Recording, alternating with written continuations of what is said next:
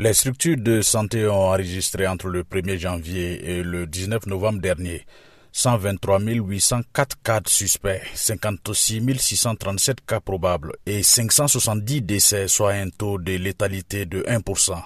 Ce sont des chiffres du ministère de la Santé. Depuis août dernier, la dengue est officiellement une épidémie au Burkina. Docteur Moussa Gelbeogo, entomologiste médical, responsable de la branche lutte antivectorielle qui répondait à cette question à la télévision nationale au cours de l'émission Santé Mag, explique ce qu'est la dengue. La dengue est une maladie virale, c'est-à-dire c'est dû à un virus.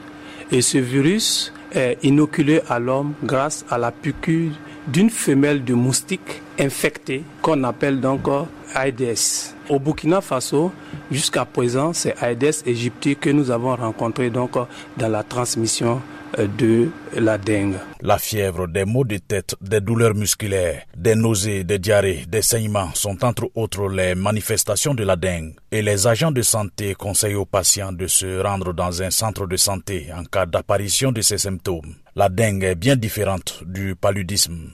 Docteur Abdallah Ouedraogo, médecin généraliste, médecin-chef du centre médical de Gungensis, un quartier de Ouagadougou. La dengue et le paludisme il y a des choses à ne pas faire. La dengue, il faut éviter l'automédication. Parce qu'il y a des médicaments qui sont contre-indiqués à cette maladie-là. Qui, lorsqu'on les prend, entraîne plus de complications même que la dengue elle-même. Voilà pourquoi on dit toujours aux gens d'aller consulter pour que le médecin ou l'agent de santé puisse faire un bilan pour savoir si vous avez vraiment la dengue ou pas. Et si vous avez la dengue, voir c'est quelle forme, c'est quelle gravité qu'il y a. S'il faille vous hospitaliser ou s'il faille vous donner un traitement ambulatoire. Le gouvernement espère qu'un vaccin efficace contre la maladie sera très bientôt disponible. Docteur Robert Lucien Cargougou, ministre de la Santé. On a des vaccins contre la dengue.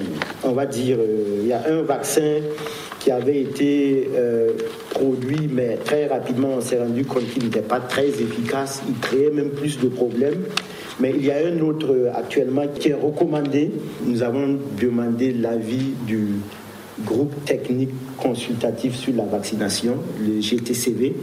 Lorsqu'on va avoir le retour du GTCV et en rapport avec la disponibilité de vaccins au niveau mondial, il n'y a pas de raison que nous ne puissions pas aller vers ce vaccin qui pourrait à tout le moins diminuer le nombre de cas graves.